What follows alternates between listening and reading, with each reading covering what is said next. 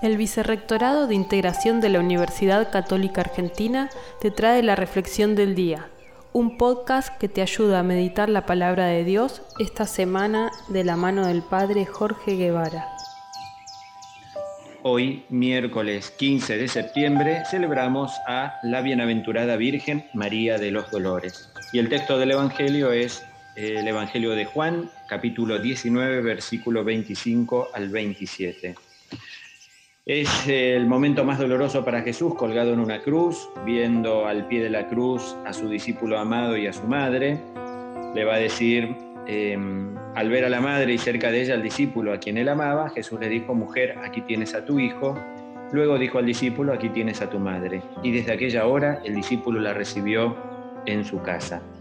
En ese discípulo amado por Jesús también estamos representados nosotros y qué manera de peregrinar esta tierra, este mundo, sabiendo que nuestra Madre nos protege porque su Hijo se lo pidió.